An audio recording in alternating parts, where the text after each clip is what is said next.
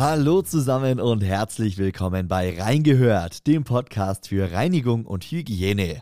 Ich bin Max Hermannsdörfer und in diesem Podcast hört ihr immer donnerstags spannende Interviews rund um die Themen Gebäudereinigung, Gebäudedienstleistung und Gebäudemanagement. Dieser Podcast ist eine Produktion des Handwerkerradios mit Inhalten aus der Sendung Reingehört. In dieser Folge spreche ich wieder mit Sascha Hinze. Er ist Gebäudereinigermeister und öffentlich bestellter Sachverständiger für das Gebäudereinigerhandwerk. Er stellt in unserer Sendung regelmäßig interessante Schadensfälle aus der Branche vor. Ich wünsche euch jetzt viel Spaß mit dieser Ausgabe reingehört.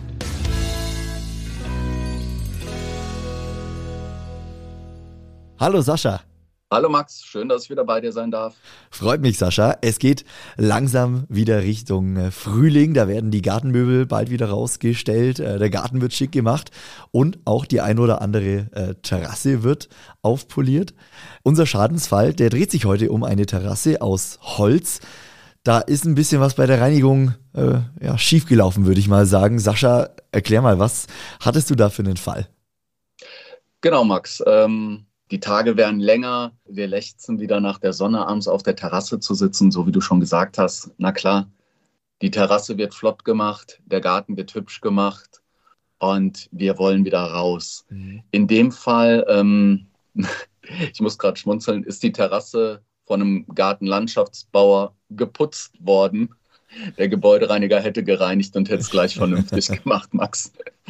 Ja, der Eigentümer war der Meinung, die Person oder das Unternehmen, das die Terrasse seinerzeit mal gelegt hat, äh, profilierte Holzterrasse, die kann der auch am besten reinigen. Mhm. Wahrscheinlich hat er auch im Hinterkopf Gewährleistung gehabt. Oder wenn irgendwo ein Defekt aufgetreten ist, dass der Gartenlandschaftsbauer das schnell beheben kann. Der schien aber nicht unbedingt Lust darauf zu haben. Und ähm, naja, es sah ein wenig halbherzig aus, als ich dann dazu gerufen worden bin. Die Terrasse war fleckig, es sah nicht schön aus, war graustichig. Mhm. Und das wollte der Kunde alles nicht haben und bat da natürlich um Lösung. Die Lösung, die konntest du wahrscheinlich relativ äh, schnell herausfinden. War für dich gleich von Anfang an, an äh, von Anfang an klar, dass da geputzt wurde, in Anführungszeichen, und nicht gereinigt wurde? Ja, also es sah, sah wirklich sehr fleckig aus.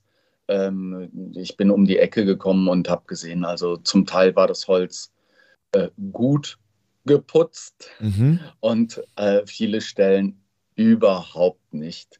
Also es war relativ zügig klar, es muss nochmal komplett gereinigt werden in diesem Fall. Ja. Im Vorfeld war dann zu klären, was, was möchte der Kunde am Ende des Tages. Also nicht nur eine saubere Terrasse, sondern auch, wie sind seine Anforderungen. Grundsätzlich, Holz, Naturprodukt, das verändert sich. Äh, so wie wir uns auch im Laufe der Zeit verändern. Mhm. Und ähm, entsprechend braucht das Holz auch Pflege, damit es nicht rissig und spröde wird. Also es kommt ein klassisches Öl drauf, äh, was im Baumarkt zu erhalten ist, aber natürlich auch von den großen namhaften Herstellern aus dem Profibereich. Ja. Wichtig ist aber, unter UV-Licht ähm, zerlegt sich tatsächlich das Lignin. Lignin ist ein Biopolymer, das im Holz äh, vorhanden, äh, vorhanden ist und für die Druckfestigkeit tatsächlich da ist. Durch diesen Effekt wirkt das Holz nachher silbrig-grau. Mhm. Viele mögen das, wenn das Holz sich im Laufe der Zeit verändert und silbrig-grau wirkt. Ähm, das ist tatsächlich ja immer Geschmackssache. Ja.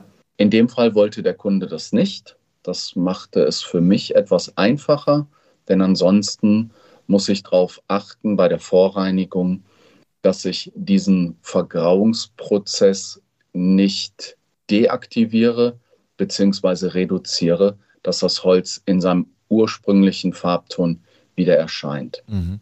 Dann hätte ich nämlich tatsächlich nur mechanisch und anschließend mit einem farblosen Öl arbeiten können. Und hier konnte ich dann die Musterfläche anlegen, in dem Fall mit Oxalsäure. Und man hat sofort gesehen, dass dieser Vergrauungsprozess deaktiviert wurde und eine Reduktion stattgefunden hat. der natürliche Holzton wieder vorhanden war. Ich sagte eingangs, es war eine profilierte Terrasse. Das heißt, ich muss natürlich auch eine Mechanik auswählen, die dann im Hochtiefbereich unterwegs ist. Das heißt, da waren so, so Rillen drin, irgendwelche Maserungen und äh, also das ist die profilierte äh, Holzterrasse. Genau, genau. Es waren Rillen drin, ja. ähm, die die ähm, Lieferanten des Holzes da ja auch gerne reinmachen. Wasser abführend, das heißt, ich habe kein stehendes mhm. Wasser und natürlich eine höhere Trittfestigkeit, die aber natürlich auch in den Vertiefungen dann gereinigt werden müssen. Ja. Der Gartenlandschaftsbauer hat sich relativ einfach gemacht.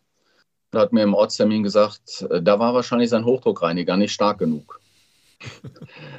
Jetzt werden die Zuhörer wahrscheinlich schmunzeln, Max, äh, denn wir wissen, Holz ist ja doch ein weiches Produkt, auch wenn ich die Hartholzsorten mir vor Augen halte. Wenn ich dort mit 160, 170 Bar Druck ja. draufgehe, punktuell, ähm, da phase ich das Holz aus. Mhm. Ähm, ist auch in dem Fall nicht die Leitungslösung gewesen. Es gibt schöne Walzenbürstmaschinen, die über entsprechende Walzen verfügen, dass ich auch in die Vertiefungen reinkomme.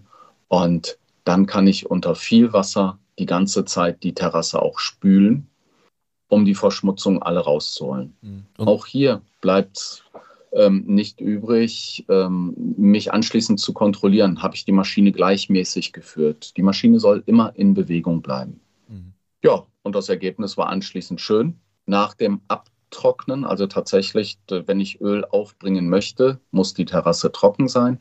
Ich habe aber vorher noch mal die Möglichkeit ähm, zu kontrollieren, habe ich noch irgendwo Rückstände, habe ich einen Bereich ausgelassen dann kann man da natürlich, ja, so wie die Oma früher auf den Knien, nochmal zwei, drei Stellen von Hand nacharbeiten, bevor dann die Maschine nochmal rauskommt, mhm. um dann anschließend das Öl aufzutragen. Nach Kundenwunsch farblich pigmentiert und dann hatte der Kunde auch relativ zügig wieder ein homogenes, einheitliches Ergebnis. Du bist gern auf dem aktuellen Stand, hast aber wenig Zeit? Wir halten dich auf dem Laufenden, was für das Handwerk diese Woche wichtig war. Der DHZ-Wochenrückblick zu hören auf dhz.net und überall, wo es Podcasts gibt. Das Öl hat dann äh, zum einen eine Farbwirkung, äh, aber auch einfach eine schützende Wirkung, oder? Genau, das Öl verhindert erstmal, dass das Holz spröde wird. Wir kennen es äh, aus allen Bereichen ähm, ein Holzzaun, wo der Holzpfosten im Boden ist, der irgendwann aufgrund der Feuchtigkeit anfängt morsch zu werden. Bei den Holzterrassen ist es genauso. Äh, gegen die Natur kann ich niemals wetten. Es wird unterschiedlich beansprucht durch die Witterung. Im Moment werden die Tage ja länger, das heißt, ich habe mehr Sonnenlicht, äh, im Winter Schnee und Eis. Ja.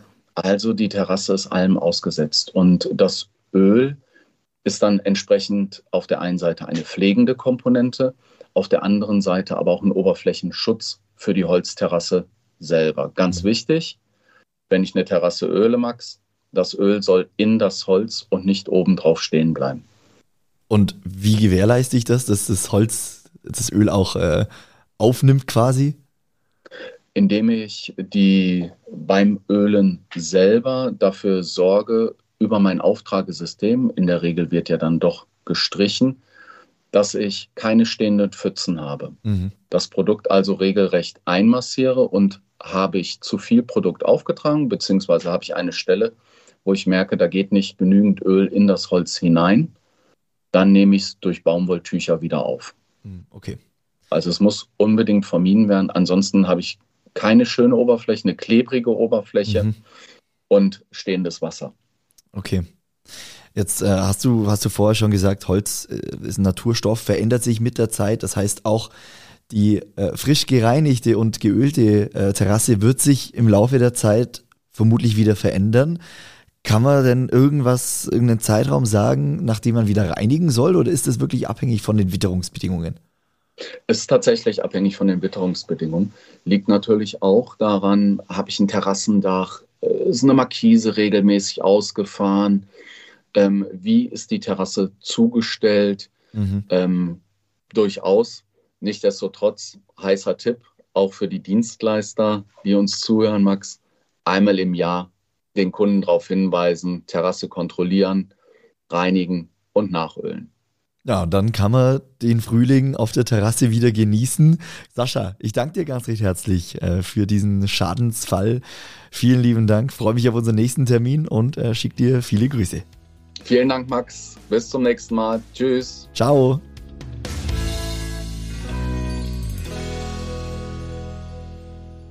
Und das war's wieder für heute mit Reingehört, dem Podcast für Reinigung und Hygiene.